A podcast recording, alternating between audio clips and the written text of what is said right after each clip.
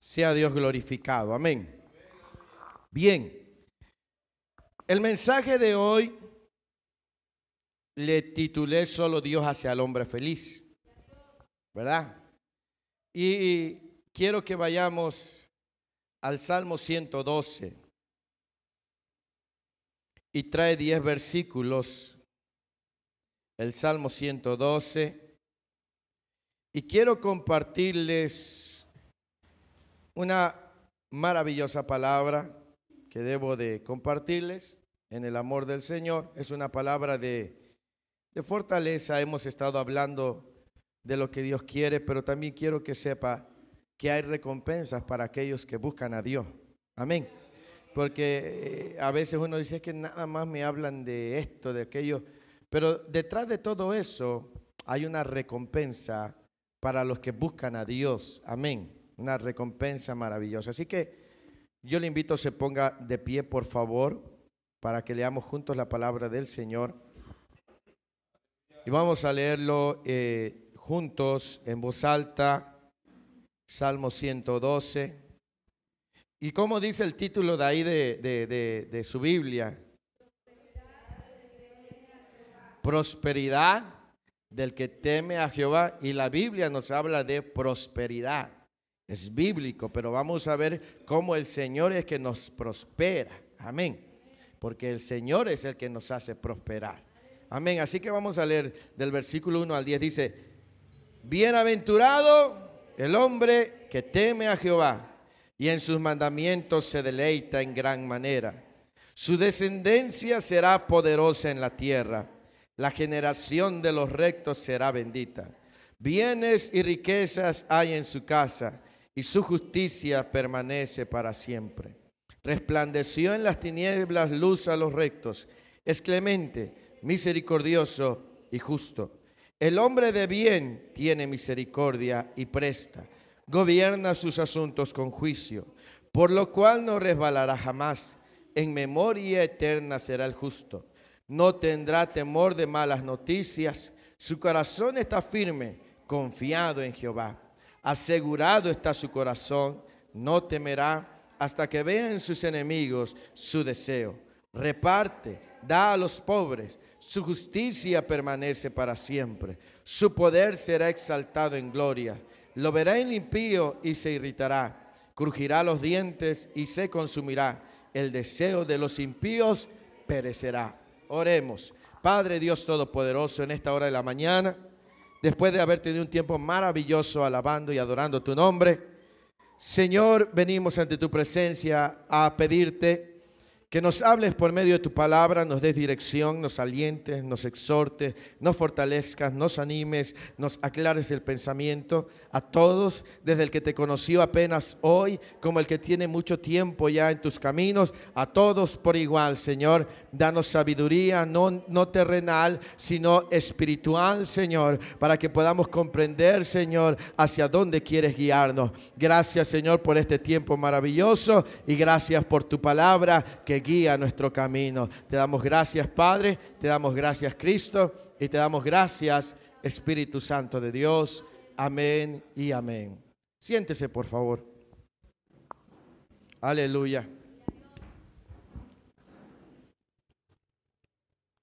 Una de las cosas que el hombre ha buscado, aunque el hombre por naturaleza busca muchas cosas, hay quienes están buscando la fuente de la eterna juventud, ¿verdad? Y no la encuentran porque no existe, ¿verdad?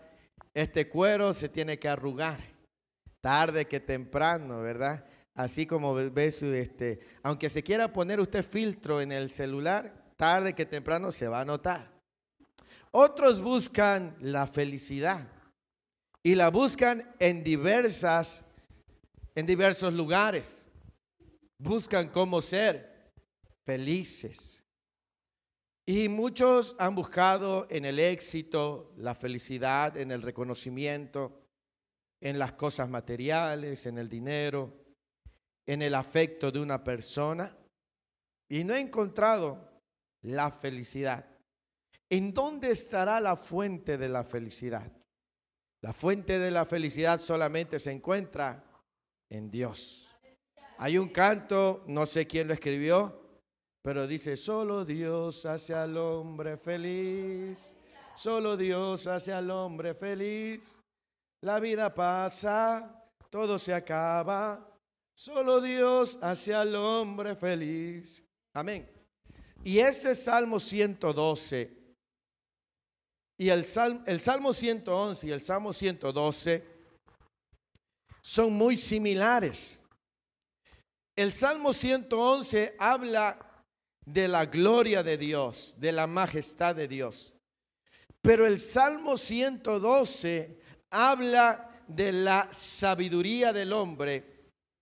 Cuando un hombre o una mujer escucha la voz de Dios y los obedece, esa persona es una persona sabia. Y entonces este Salmo 112 habla acerca de los beneficios que trae el ser sabio y obedecer a Dios. El último verso del versículo 11, que es el versículo 10 del 111, del versículo 10, dice, el principio de la sabiduría es el temor de Jehová. Buen entendimiento tienen todos los que su loor permanece para siempre. El Salmo 111 y el Salmo 112 tienen la misma cantidad de versículos, repiten muchas cosas y son acrósticos. ¿Alguien sabe lo que es un acróstico? Un acróstico es, eh, puede ser un poema y cada primer letra puede ser la letra del nombre de una persona. Eso es un acróstico. Por ejemplo, José puede hacer un poema y la primera línea va a llevar la letra J, la segunda línea va a llevar la O, la tercera la S y la cuarta la E. Eso es un acróstico. Y entonces el Salmo 112 es un acróstico conformado de 22 líneas conforme al Aleph Bet, que es el abecedario hebreo. Aunque aquí está en 10 versículos, eh, realmente son 22 líneas que nos muestran las bendiciones de la sabiduría y la obediencia a Dios. Pero este versículo empieza con una expresión de reconocimiento. ¿Cómo empieza este, este capítulo? Nota que arribita de bienaventurado hay otra palabrita. Ahí empieza. La palabra aleluya es una expresión de reconocimiento. La palabra aleluya está compuesta de dos palabras, halelu. Halelu eh, viene de la palabra hebrea halal, que tiene que ver con ser claro, de color o de sonido o que brilla. Y halelu. Y la otra palabra ya es el diminutivo, por así decirlo, del nombre de Jehová. Aleluya. Y se traduce al español como aleluya. Ahora, esta expresión de reconocimiento antes de que empiece a decir los beneficios significa lo siguiente. Toda cosa buena que ocurre en mi vida el mayor reconocimiento lo tiene que llevar Dios. Todo lo bueno que ocurra en mi vida y tiene que hacer que sea el Señor el que brille. Amén. Toda cosa, si a ti te va bien en la vida, que la alabanza no sea para ti, sino que sea para Dios. Yo le explicaba a mi esposa eh, lo que, lo que eh, yo estaba entendiendo. Yo le decía, yo puedo hacerte feliz y yo la hago feliz. Pero que tu felicidad no esté centrada en mis acciones, sino en mi vida transformada por la mano de Dios. ¿Sí me explico? Para que su felicidad no esté centrada en mí, sino en aquel que hace que yo sea un buen esposo. que lo, que lo bueno que ocurre en tu vida, si prospera, no sea enfocado en tu persona, sino en aquel que te da la prosperidad. Por eso es que este salmo empieza con una expresión de reconocimiento. Aleluya. Que el Señor se lleve todo el reconocimiento de las cosas buenas que ocurren en mi vida. Que si te promueven en tu trabajo y te aumentan el sueldo, no digas que gracias a mi esfuerzo. No, gracias a Dios que me da el favor. Gracias a Dios que me abre la puerta. Es Dios que toda la alabanza sea dirigida única y exclusivamente al que hizo los cielos y la tierra. Es ahí donde empieza este salmo. Con una expresión de alabanza con una expresión de reconocimiento. El salmista no podía empezar a hablar de los demás sin decirle a la gente, pongan toda su mirada en Dios. Así que ahí empieza ese salmo, en el aleluya. Aleluya, aleluya. Reconocer que todas las cosas buenas que vienen a mi vida son Gracias a Dios. ¿Sí? Todas las cosas buenas, materiales, económicas, de salud, de felicidad, de armonía en tu casa, de paz en tu casa, de que tu negocio va bien, de que tu trabajo prospera. Todo en eso, el que tiene que ser reconocido en todo es Dios. Amén. Entonces, este salmo empieza con una expresión de qué dijimos? De alabanza o de reconocimiento. Yo reconozco que todo, toda la gloria tiene que ser para Dios. A mí me dicen, pastor, yo he visto en las publicaciones de, la iglesia y, veo que le está yendo bien y le digo, sí, gracias a Dios, no a lo guapo que soy no a mi personalidad, no si los trato bien o los maltrato. Todo crecimiento en la iglesia no es por mí, es por Él. Amén. No es por el hombre, es por Dios. Así tiene que ser, reconocer que toda, la escritura dice que toda buena dádiva y todo don perfecto proviene de Dios. Siempre reconoce a Dios. Jamás te atribuyas a ti, porque eso afectará tu provisión y tu prosperidad. Hoy les voy a hablar de prosperidad. Amén. Desde el punto de vista bíblico. Ustedes saben que yo soy enemigo del dinero, de amar el dinero. Porque la raíz de todos los males es el amor al dinero. Pero la Biblia habla de que debemos de prosperar, pero no tan solo en, en las cosas materiales, también en las espirituales y sobre todo en las espirituales. Amén. Entonces vamos a empezar ahora sí y se los voy a ir compartiendo conforme a las 22 líneas de los cuales está conformado este versículo. La primera línea empieza donde dice, bienaventurado el hombre que teme a Jehová. Esa es la primera línea. Y la primera línea empieza con la letra Aleph del hebreo y significa uno. Para los judíos, esta letra Aleph representa a Dios porque Dios es uno y Dios solo hay uno. En otras palabras está diciendo, cuando Dios es el primero en tu vida, te va a ir bien. Por eso empieza con la primera, como dándole la prioridad, lo principal, lo primordial. La palabra bienaventurado que se ocupa en esa frase es la palabra esher y significa felicidad.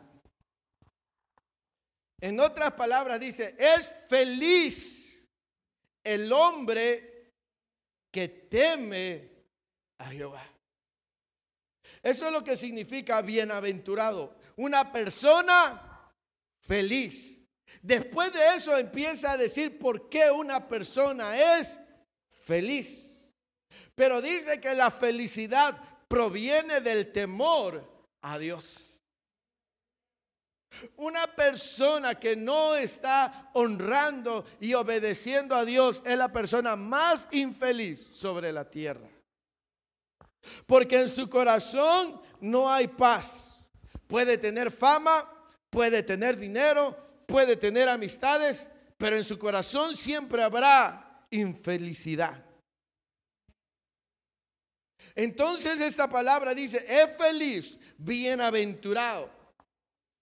Es feliz el hombre que teme, que honra a Jehová. Tú tienes que ser feliz no por lo que tú tienes en lo material, sino por honrar a Dios. ¿Cómo es una persona feliz? Tiene gozo, está alegre, disfruta todo, tiene paz, sonríe, aunque no tenga dientes, no le da pena, ¿verdad? Una persona feliz siempre es agradable su compañía. Una persona feliz siempre su compañía es amena. Una persona feliz, uno quiere juntarse con personas felices. Usted o a usted le gusta juntarse con amargados. No. Sino con personas que, ay, que te, me gusta juntarme con tal hermano, hermana, porque ¿cómo me hace reír? Siempre está feliz. ¿Quién ¿Quién hace al hombre feliz? Dios. Dice, bienaventurado es feliz el hombre que teme a Jehová. La fuente de la felicidad no está en las cosas materiales, sino en el temor a Dios, en conocer a Dios. Entre más conozcas a Dios, ¿qué crees? más feliz será. Entre más lejos de Dios, más infeliz serás. Vemos a gente famosa ser infeliz. Gente con dinero ser infeliz. El dinero no es el que da la felicidad, porque hay ricos infelices, al igual que pobres infelices. Y así como hay ricos felices, también hay pobres felices. No es lo que tenga, sino lo que hay en su corazón. Platicábamos el viernes y, decíamos, bueno, una cosa es la pobreza y otra es la humildad. Hay gente humilde que su casa está bien adornada, bien arreglada. Y hay gente que tiene un casero no, no, y todo está regado y todo, una cosa nada tiene que ver con la otra. Una cosa es la pobreza y otra cosa es la humildad. La felicidad no procede de las cosas materiales, sino de la paz que hay en tu corazón, de la confianza, de la seguridad, que en todo tiempo, si tú honras a Jehová, Él estará contigo. ¿Sí? La escritura dice, el gozo del Señor es mi fortaleza. Entonces dice, bienaventurado el hombre que teme a Jehová. La segunda línea dice, y en sus mandamientos se deleita en gran manera. La palabra mandamientos tiene que ver con la instrucción, con las órdenes de Dios, con los preceptos. Y dice, y en sus mandamientos tiene, se deleita en gran. La palabra deleitarse es, es algo que le, le agrada, algo que le gusta. Y la palabra en gran manera, ¿sabe lo que significa en gran manera? Y la, palabra que viene ahí, eh, eh, la raíz original significa vehemencia. ¿Qué entiende por vehemencia? Vehemencia. Es, vehemencia. Es, como eh, exagerado. Es que lo hizo con vehemencia, o sea, lo hizo con, con exageración, con toda su fuerza. Eso también significa. Entonces dice, bienaventurado el hombre que teme a Jehová y en sus mandamientos se deleita. En otras palabras, en otras palabras, todo lo que escucha de Dios, todo lo que lee de Dios, le gusta tanto que a cada rato quiere seguir escuchando y obedeciendo a Dios. Por ejemplo, a mí me encanta el pastel, al igual que el hermano Marcos. Si a mí me dejan un pastel así, a cada rato voy, aunque no agarre una rebanada, ahí le estoy con la cuchara, ahí le estoy con la cuchara. ¿Por qué? Porque me gusta mucho. Y voy a cada rato. Y, el agarro y a veces le digo, déjenme ese pedazo de pastel, es para mí nada más.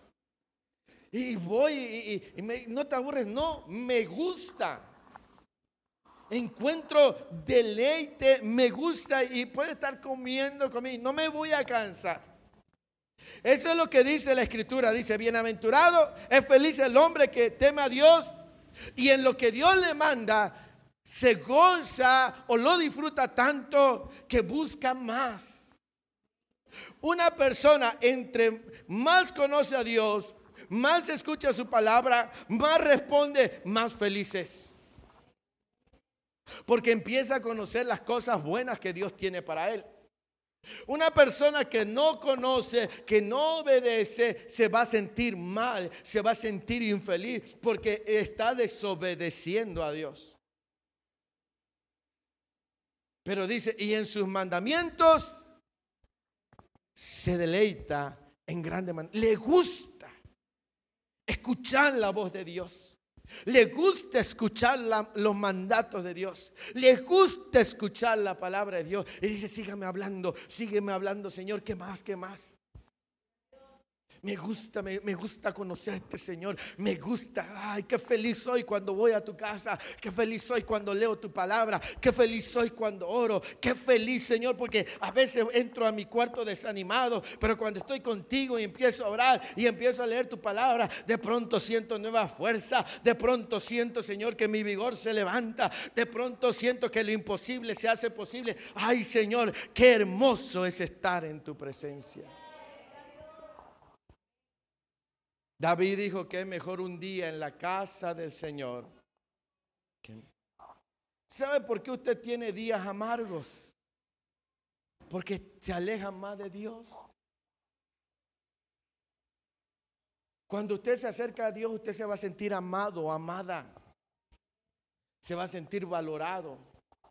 Se va a sentir aceptado. Se va a sentir fortalecido. ¿Sí?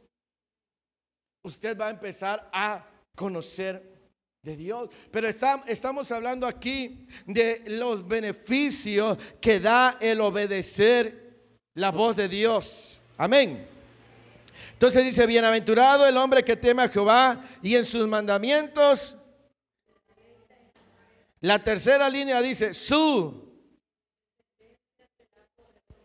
su descendencia será poderosa una persona que busca al Señor, mira, la palabra descendencia tiene que ver con toda su línea sanguínea. En otras palabras, todo lo que salga de ti, como veíamos el viernes en Abraham, todo lo que salió de la semilla de Abraham, su descendencia hasta el día de hoy tiene cubierta, eh, está cubierta con el pacto que hizo Dios con Abraham.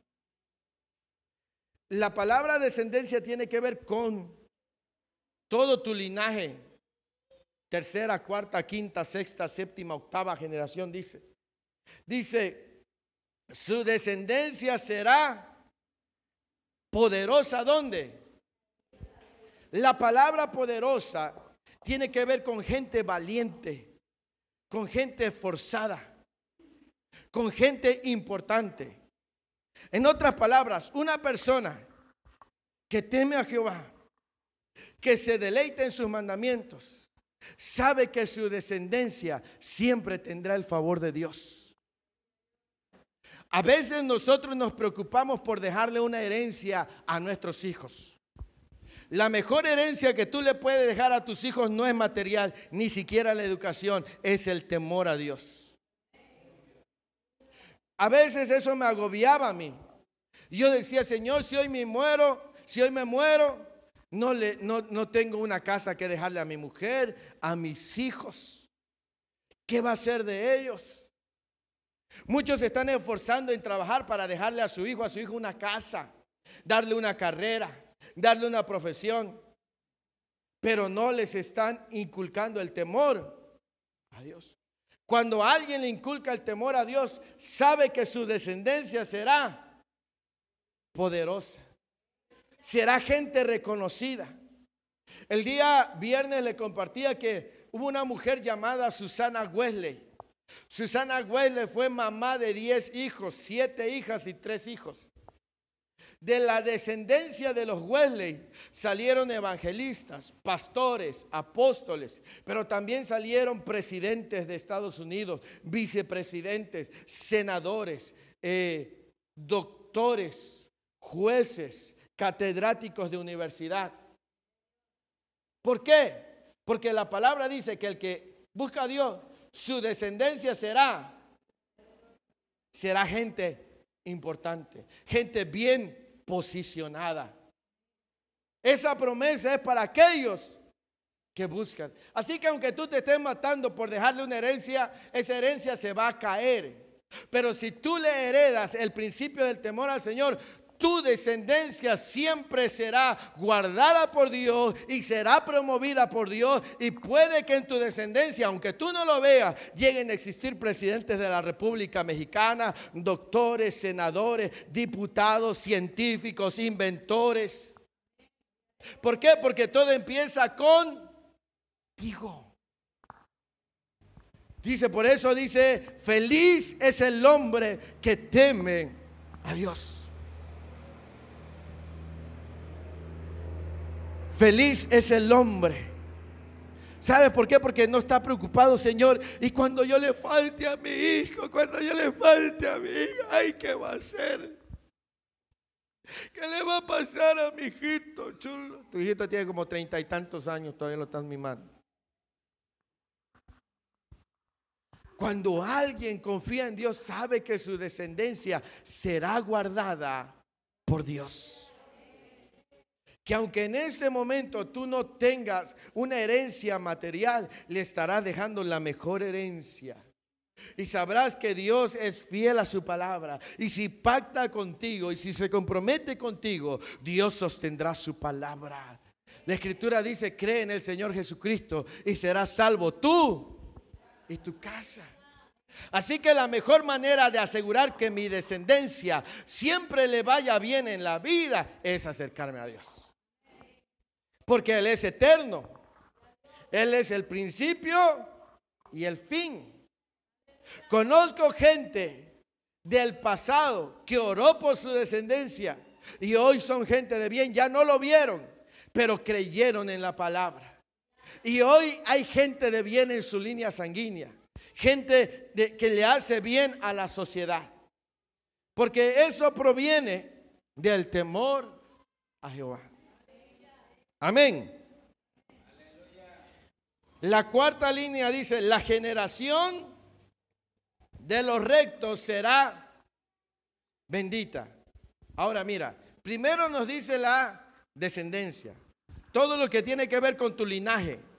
Pero cuando, cuando menciona la generación, habla de un tiempo específico. Amén. Eso significa que mientras tú vivas, podrás ver la bendición de Dios sobre los tuyos, sobre tus hijos. La palabra dice, la palabra bendita viene de la, de, la palabra barak, que significa bendición. La primera vez en Génesis capítulo 1, versículo 28. ¿Alguien lo puede leer, por favor? Génesis 1, 28. A ver, lo voy a leer porque luego me acuerdo que en la grabación no, no se oye. Y muchos dicen, ah, ya acabó de predicar. Y... Génesis 1.28 dice, y los... Y les dijo, y cuando tuvieron la capacidad de fructificar y multiplicarse, cuando los bendijo Dios.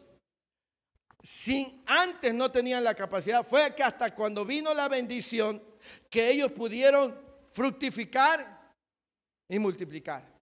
Cuando yo estudiaba esto, y dice, la generación de los rectos, dice, será bendita. Significa que Dios le dará la capacidad a tu descendencia, a los que están ahorita contigo, de prosperar, de salir adelante. No será lo que tú le puedas dar, sino la bendición vendrá de Dios. ¿Sí me explico? La bendición vendrá de Dios. Él los va a hacer fructificar y Él los va a hacer multiplicar. Él les va a ayudar a conseguir aquello que anhelan en la vida. Tiene que ser la bendición de Dios. Si tú te acercas a Dios, puede que no tengas los recursos para darles ahorita, pero Dios los va a bendecir y los va a sacar adelante. Y vas a ver a tus hijos llegar a ser gente de bien, a tener lo que tú no tuviste, a lograr lo que tú no conseguiste. Pero esa bendición solo vendrá de Dios. ¿Sí me explico? Dios los hará prosperar. Entonces, ¿por qué, ¿por qué les comparto esto? Porque muchas veces nosotros como padres estamos preocupados para que a nuestros hijos les vaya bien, para que tengan buena escuela. Es que lo quiero mandar a la mejor escuela. Lo quiero mandar ahí. Pero si no es, si no está Dios ahí, no va a prosperar. De escuelas muy humildes han salido gente muy inteligente. ¿Sí? Porque la bendición tiene que provenir de Dios. Amén. Así que yo digo, Señora, mis hijos van a lograr aquello que yo no logré. Probablemente logre ver a mis nietos. Y mis nietos puedan disfrutar aquello que yo no tuve. ¿Por qué? Porque la bendición viene de Dios. Amén. La, ¿En qué línea vamos? Una, dos, tres, cuatro, la cinco. Dice, bienes hay en su casa. Bienes, ¿y qué, qué entiende por bienes? Propiedades, posesiones bienes y riquezas hay en la casa de quién? Del que teme a Jehová. Y la palabra bienes tiene que ver con posesiones materiales. O sea, cuando tú tienes temor de Dios, no te extrañes que el Señor te bendiga materialmente. Porque la escritura dice, bienes y riquezas hay la escritura dice que la bendición de Jehová es la que enriquece y no añade tristeza.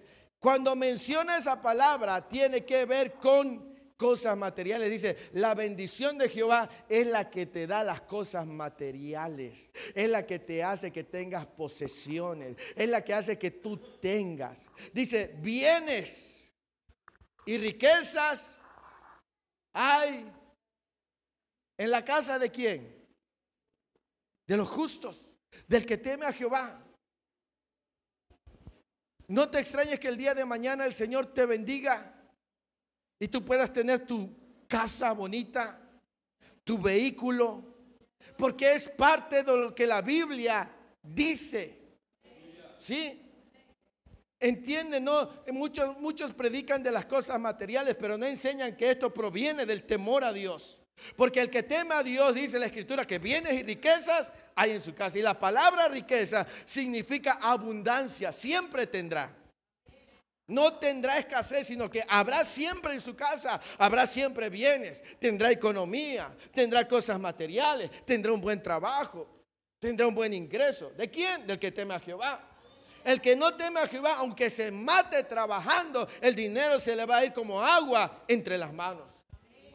Porque entre más buscas lo material y más te alejas de Dios, menos vas a tener. Recuerden que en Ageo Dios le dice al pueblo, dice, ustedes han descuidado mi casa. Y recogen y es como si el costal tuviera un hoyo abajo y todo. ¿Por qué? Porque se olvidaron de mí. Una persona que tiene temor a Dios, Dios lo bendice, Dios le da bienes, Dios le da riquezas. Pero aquel que se aleja de Dios por tener cosas material, no tendrá nada, sí tendrá un montón de deudas. Va a pedir prestado por acá, para tapar allá y va a destapar por... Y así se la va a llevar toda su vida. Es bíblico saber que el creyente puede ser prosperado, pero viene del principio del temor a Dios. Yo le digo, Señor, ¿sabes qué, Señor? Yo necesito una casa. Yo hago cuentas. A donde vivo pago 2.200 de renta. ¿Al año cuánto es? ¿Cuánto? 24.400. Llevo tres años ahí, multiplíquelo por tres. ¿Cuánto? sesenta y tantos mil. ahí. En otras casas he estado cuatro o cinco años donde he pagado cerca de mil ochocientos a dos mil pesos. Estoy hablando que durante el tiempo en que me independicé y, y estoy, llevo cerca de unos ocho años rentando. ¿Cuánto dinero he gastado? Y yo le digo, Señor, yo no tengo crédito Infonavit, yo no tengo una empresa, pero tu palabra dice que bienes y riquezas hay en la casa del justo. Tú puedes solventarme para comprarme un terreno y construir mi casa. Porque yo te honro a ti, Señor. Entonces el día, no se extraña el día de mañana que usted escuche que alguien por allá me llamó y me bendijo comprándome un terreno. No se extrañe, porque es parte de la promesa de Dios. No se extrañe si el día de mañana alguien me regala un vehículo sin que yo lo pida, porque la escritura dice bienes y riquezas. Otra cosa es que yo lo esté buscando sin el temor de Dios. Cuando Dice la escritura, buscad primeramente el reino de Dios. ¿De qué estaba hablando versículo, versículos antes Jesús? ¿De qué estaba hablando en ese capítulo? De los afanes de la vida. Dice eh, el Señor, eh, dice, vuestro Padre sabe que tienen necesidad. Él sabe. Pero nosotros muchas veces buscamos más lo material que su presencia y no tenemos nada. Cuando buscas su presencia y temas a Dios, no te extrañes que Él empiece a bendecir y en tu casa haya bienes y riquezas. Siempre tengas. Siempre traerás en tu cartera, no papeles de periódico para que se vea así. ¿Verdad? Porque algunos rellenan la cartera de, de bastante periódico y nada más le ponen como dos billetitos de 20 en medio y no trae nada. Pero el que teme a Jehová tendrá bienes y riquezas. Y la palabra riqueza significa abundancia. Siempre tendrá. ¿Mm? Porque la promesa de Dios dice es que tú prestarás y no pedirás prestado. En otras palabras, tú tendrás lo suficiente para proveerle a otros. Amén. ¿Estamos aquí? Dice, y su justicia permanece para siempre. Y la palabra justicia ahí tiene que ver con benevolencia. Una persona que tiene es benévolo. ¿Qué, es una, qué, entiende por una persona benévola? buena. Que lo que tiene lo comparte. Siempre. Sea mucho o sea poco. Dice, su justicia permanece para siempre. ¿Qué más dice? Versículo 4. Resplandeció luz a los rectos. Esta es otra promesa. Que cuando haya tinieblas y haya oscuridad, la luz de Dios resplandecerá sobre los rectos. Mientras otros divagan en oscuridad, el que tiene temor a Dios, Dios le va a alumbrar el camino. Jamás caminará en oscuridad. ¿Cómo es caminar en oscuridad? A ciegas. Y, imagínense que va en la oscuridad y, ay, ¿qué, será que hay por acá? No me voy a, tropezar. Y, y, vas a ciegas. Y, ay, ay, me tropecé. Y te pegas y, y, porque no ves a dónde vas. Pero cuando te encienden la luz, ya no vas a caminar a ciegas. Ahora vas a ver con claridad.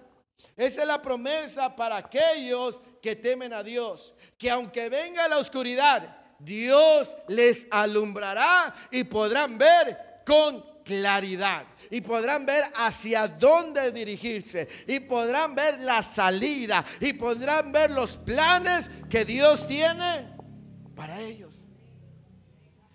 Será una persona completamente en paz, dirá, no, yo no me preocupo porque yo sé que el Señor me dará la salida.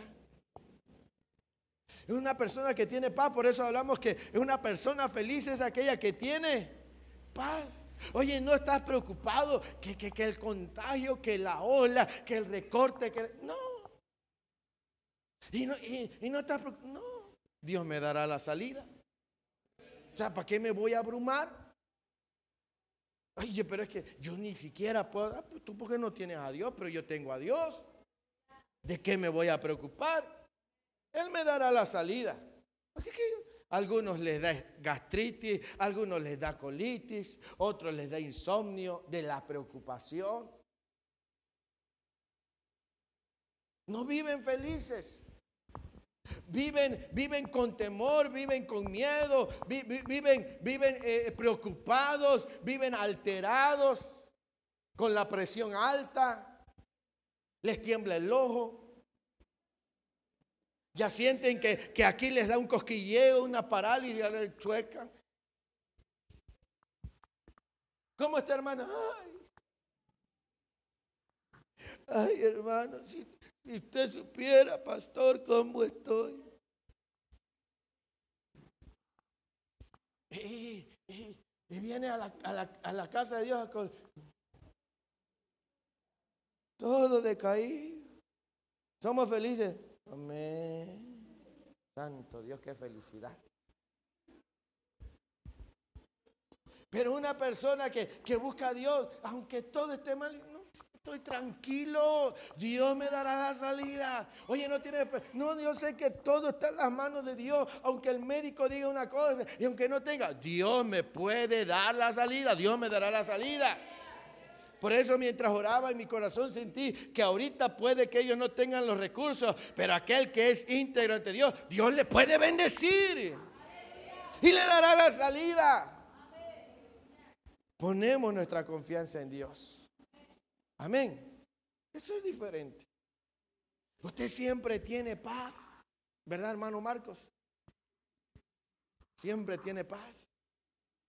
Su esposa sí se llama paz. No, una persona que, es feliz siempre está tranquila, en paz. Y en algún momento me inquieto, pero recuerdo que mi Dios es más grande que mis problemas. tranquilo. No me agobio. No que se están jalando el pelo, se están comiendo las uñas, las de los pies. ¿Sí? Están agobiados. Ya no pueden comer nada porque se inflaman. Santo. Sonría, Cristo le ama. Para tener salud necesito confiar plenamente en Dios. Él me dará la salida porque dice, resplandeció luz. hermano te inflama. Aleluya. Hermano Caleta inflamado. Dice. Santo es el Señor. Resplandeció luz a los rectos. Camina tranquilo y están en paz. Amén. Una persona feliz. ¿Quién hace feliz al hombre? Dios. No el dinero. Algunos ni les ha llegado el aguinaldo, ya se lo gastaron. Ya lo repartieron, ya no le. Y lo están esperando y ya no tienen nada. No les ha llegado, pero ya todo lo destinaron. Y andan tristes. No les ha llegado, ya andan tristes. Ya andan de malas. ¿Por qué? Porque solo Dios hace al hombre feliz. El que tiene temor de Jehová es feliz. Sí, Señor, se gastó mi aguinaldo, pero tú no te has gastado. Tú eres el dueño del oro yo puedo esperar más de ti que del hombre. ¿Verdad, hermano Caleb? Unos días me, platicaba el hermano Caleb y me decía, mire, pastor, dice, algo pasó, dice, y dice, yo ya no tenía nada, dice, yo estaba viendo, dice, qué hacer para tener dinero, dice. Y en la madrugada de sábado, dice, en un día que no es laborable, me cae lo de mi incapacidad, dice. Gloria al Señor. Él podría haber esperado que su incapacidad cayera de lunes a viernes. ¿Pero qué día cayó? Sábado. ¿Por qué? Porque Dios es el que se encarga. Dios es Dios sobrenatural y Dios no está restringido. Amén. Así que yo no voy a esperar del hombre, yo espero de Dios. Amén. Vamos a ver si logramos terminar. Mire, ya el tiempo se nos va es clemente, misericordioso. ¿De quién habla ahí? Del justo, del que teme a Jehová. La palabra clemente significa, eh, también tiene que ver con la palabra eh, misericordioso. Eh, tiene que ver con gracia, con ser considerado con favorecer, con perdonar. Una persona, mire, una persona que tiene el temor a Dios es una persona eh, con gracia, no gracia de risa, sino gracia que significa favor o perdón. Somos salvos por gracia, por el favor una persona que ama, que, tiene temor de Dios, es una persona que no guarda rencor en su corazón. Que es clemente, que, que favorece, ¿verdad? Que, que es considerado con la otra persona. ¿Sí? Dice, es clemente, es que más misericordioso y justo. La palabra misericordioso también significa compasivo, significa amar, pero también significa que siente el dolor. Una persona que es temerosa de Dios siempre será, favorecerá, ayudará, porque sentirá el dolor de alguien más. Tiene una característica. Es una persona buena. Es una persona que perdona si le han ofendido. ¿Cuánta gente no carga ofensas? ¿Cuánta gente no ha soltado una ofensa y está amargado?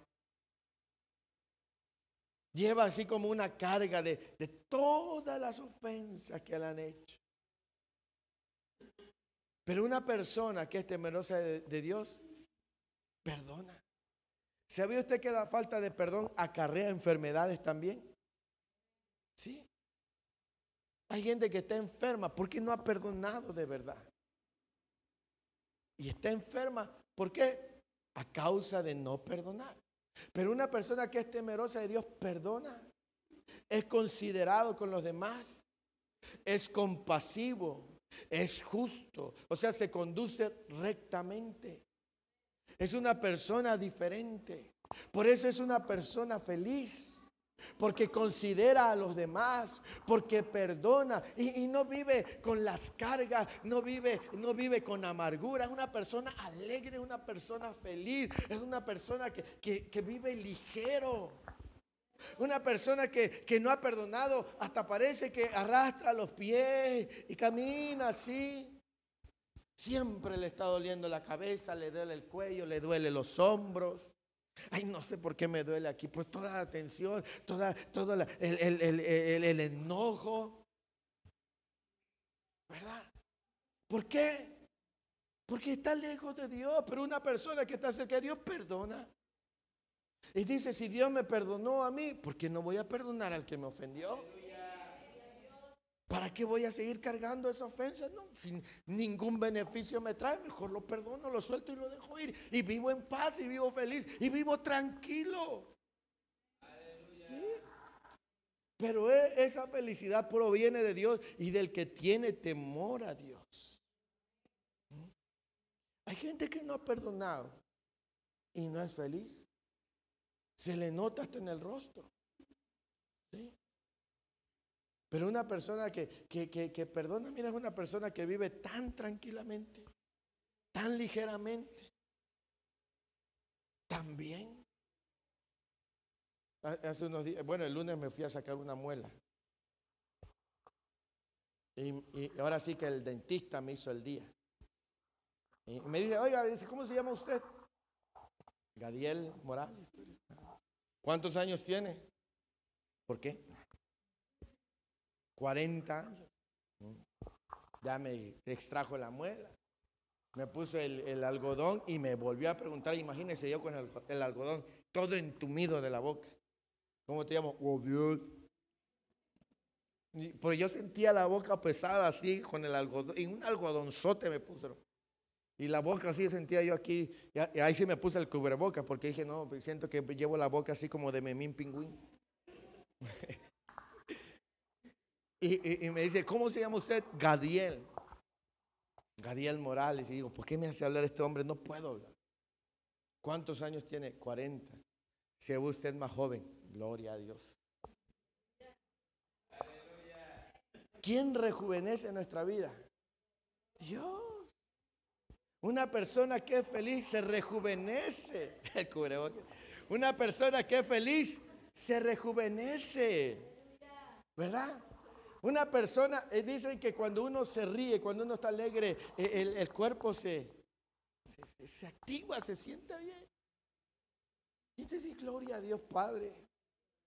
el corazón alegre hermosea el rostro. Aquí no hay feos, gloria al Señor puro corazón alegre. Pero dígale a su rostro. Pero ¿de quién viene esa felicidad? ¿Por qué vives a veces abrumado? Es que ya vi aquella persona que habló mal de mí. Lo vi y me amargó el día. Sí, porque no lo has perdonado. Te amargó el día, todo el día te puso de malas. Lo viste y sentiste que se te clavó en el hígado una aguja. Buenos días que tienen de buenos ya te amargó el día. Ya te arruinó el día y andas con la cara larga, enojado. La bilis se te va a reventar. La otra persona anda ya como si nadie, tú. Y la persona que ella ni en cuenta. Y ya al rato, ay, me duele por acá. Voy a ir al doctor a ver qué tengo. No, pues la bilis. ¿Por qué? Por falta de perdón. Pero uno que tiene a Jehová, uno que tiene temor de Dios es clemente, misericordioso, es feliz, porque perdona, deja atrás las ofensas y vive tan tranquilo. Amén. ¿Quién es la fuente de la felicidad? Dios. Si tienes a Dios, tú serás la persona más feliz sobre la tierra. Versículo 5, vamos rápido. El hombre de bien tiene y presta. Amén. Pero le voy a enseñar porque no va a decir ahorita, hermano, ve que el pastor enseñó que el hombre de bien tiene misericordia, présteme 500 mil pesos. Aplique la palabra, le va a decir. No. Dice el hombre que tiene misericordia, el hombre que es compasivo, que le duele la condición del otro. La palabra prestar significa ayuda. De una o de otra manera. Cuando ve a alguien en necesidad, esa persona siente el deseo de ayudarle porque siente su dolor. Dice una persona que, que teme a Dios es misericordiosa y presta, ayuda, sostiene, alivia a otros. Amén. Una persona que no tiene a Dios, ¿cómo le cuesta desembolsar para ayudar a otros? ¿Me? Porque le voy a dar tanto que me cuesta. ¿Por qué voy a dar la ofrenda? ¿Por qué voy a dar el diezmo? Mm, si a mí la frente me suda.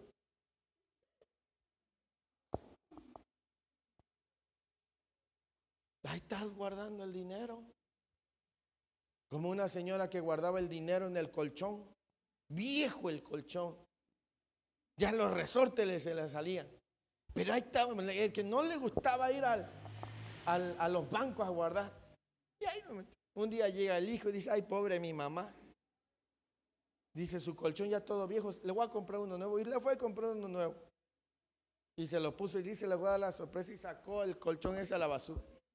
Llega la mamá y pega el grito, pero no de alegría, mi colchón.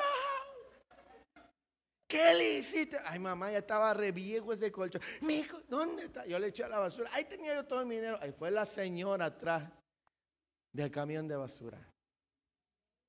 Una persona que tiene temor a Dios, como hay bienes y riquezas, ayuda a otros.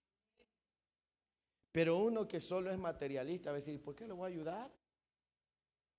¿Por qué voy a ir a desperdiciar mi tiempo? Mejor veo la novela. Mejor voy a pasear. Mejor me echo un refresquito. Sonría. Pero el que es misericordioso, presta, ayuda, sin que se lo pida. Yo te voy a ayudar. Porque le brota de él corazón. Porque sabe que Dios le ha ayudado siempre. A pesar de sus fallas, Dios le ha ayudado y Dios no le ha abandonado. A pesar de su infidelidad, Dios le ha ayudado. porque entonces no ayudará a otros? Pero eso proviene Mira, yo conozco a esa persona, siempre anda ayudando. La vez pasada iba pasando alguien ahí eh, eh, y, le dio. ¿Buscaba fama? No.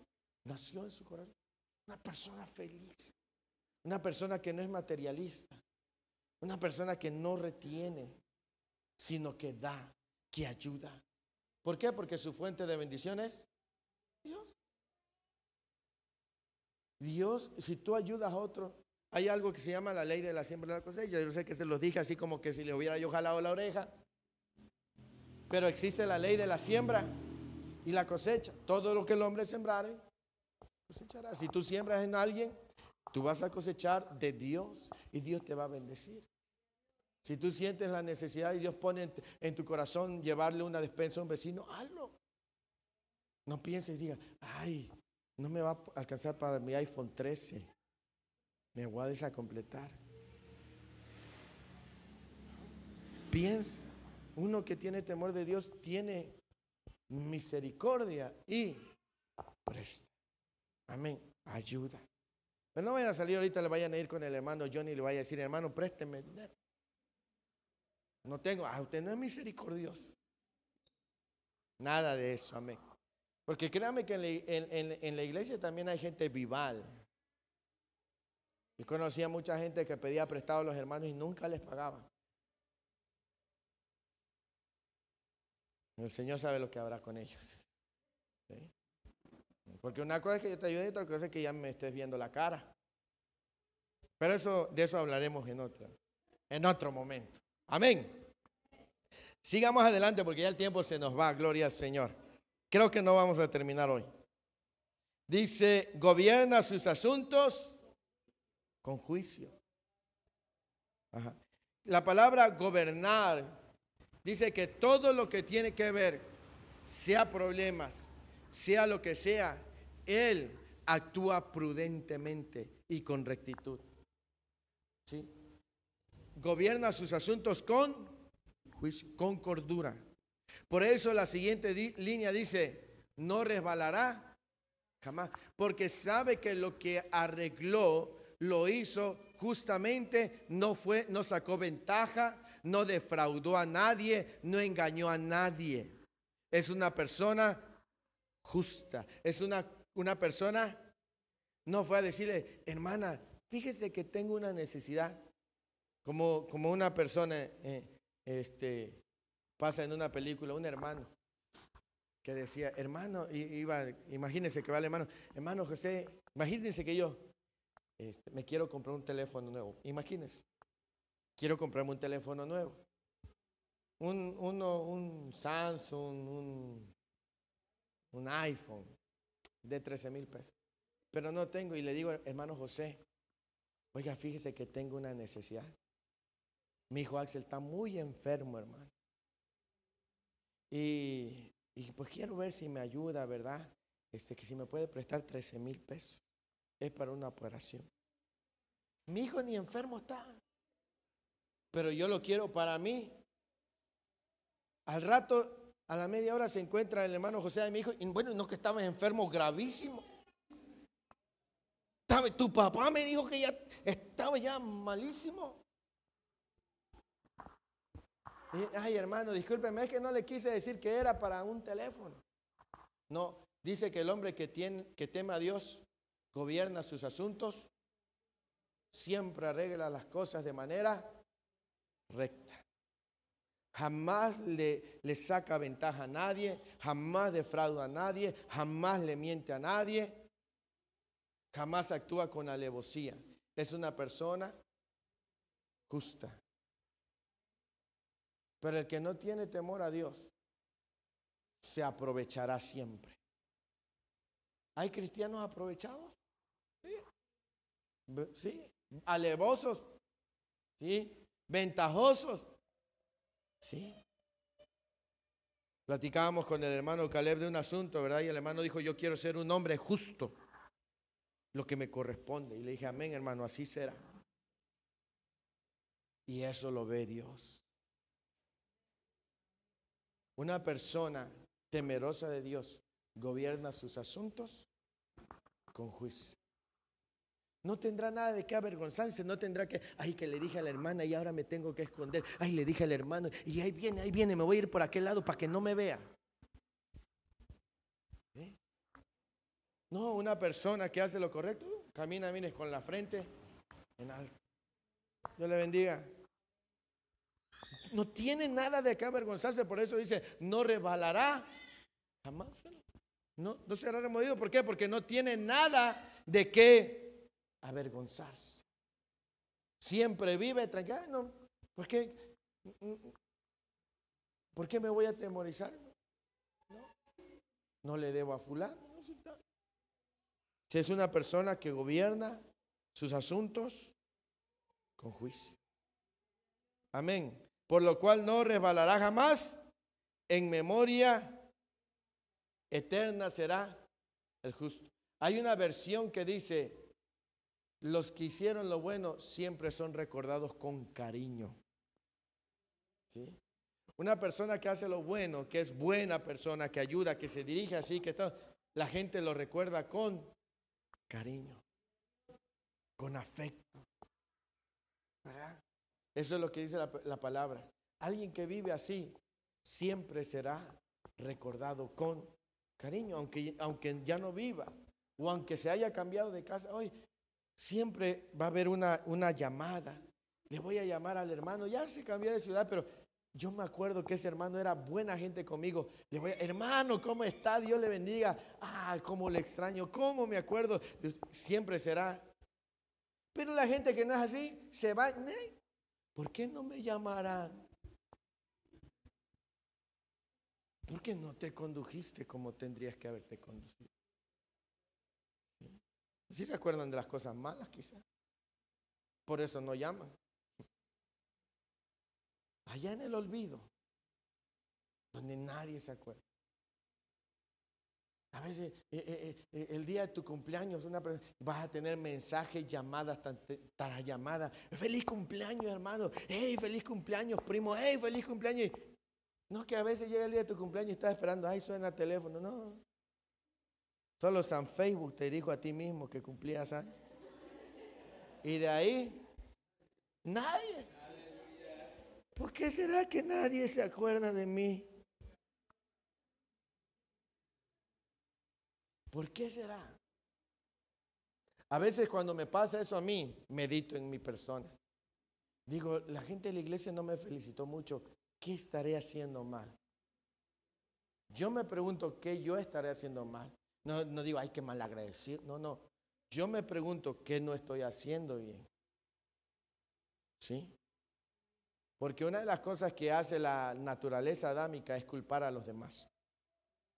Cuando Adán y Eva pecaron, vino Dios y le preguntó a Adán, ¿comiste? ¿Y qué dijo Adán?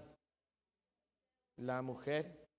Y le dijo a la mujer, y, y, la, serpiente, y la serpiente volteó a ver para atrás, ya no había nadie. Nunca se hicieron responsables de sus acciones, siempre buscando a quien culpar. Cuando alguien es nacido en Cristo, se responsabiliza de sus acciones. Si yo no estoy recibiendo algo, yo tengo que meditar en qué estoy haciendo yo y responsabilizarme de mis acciones. Si yo sé que estoy haciendo bien y aún así nadie me llama, yo vivo en paz y feliz. Si sé que estoy haciendo lo correcto. No me llamaron, quizás están ocupados o algo, pero pero el que no se deprime, ay, no me el día de las madres Nadie. Ni un sticker me mandaron. No, pero, pero si sabes que estás bien, mira. Ay, no me trajeron regalo. Si lo regalo. No, que tengas paz. Feliz. Vive feliz. La felicidad no la encontrarás en las cosas materiales, sino solamente en Dios. Amén. Vamos a quedar pendientes con el versículo 7, 8, 9 y 10. Todavía nos falta. Amén. Pero usted lo puede ir leyendo en casita. Todo esto tiene que ver con la prosperidad del que teme a Jehová. Amén. Dios te bendecirá, tendrá bienes y riqueza, tendrá favores. Después habla de, que de que habrá favores. Llega un versículo ahí que dice que que, nuestra descendencia ocupará lugares de posición importante. Amén. Así que, amado hermano, quiero invitarte a que sepas que hay bendiciones en la vida de aquellos que temen a Dios. Porque el último versículo del, del Salmo 111 dice, el principio de la sabiduría es el temor de Jehová. Y por eso habla que el que aplica los principios de sabiduría tiene todos esos beneficios. El versículo 7 dice, no tendrán miedo de recibir malas noticias. Habla de tener una paz, una felicidad completa, no a medias. Amén.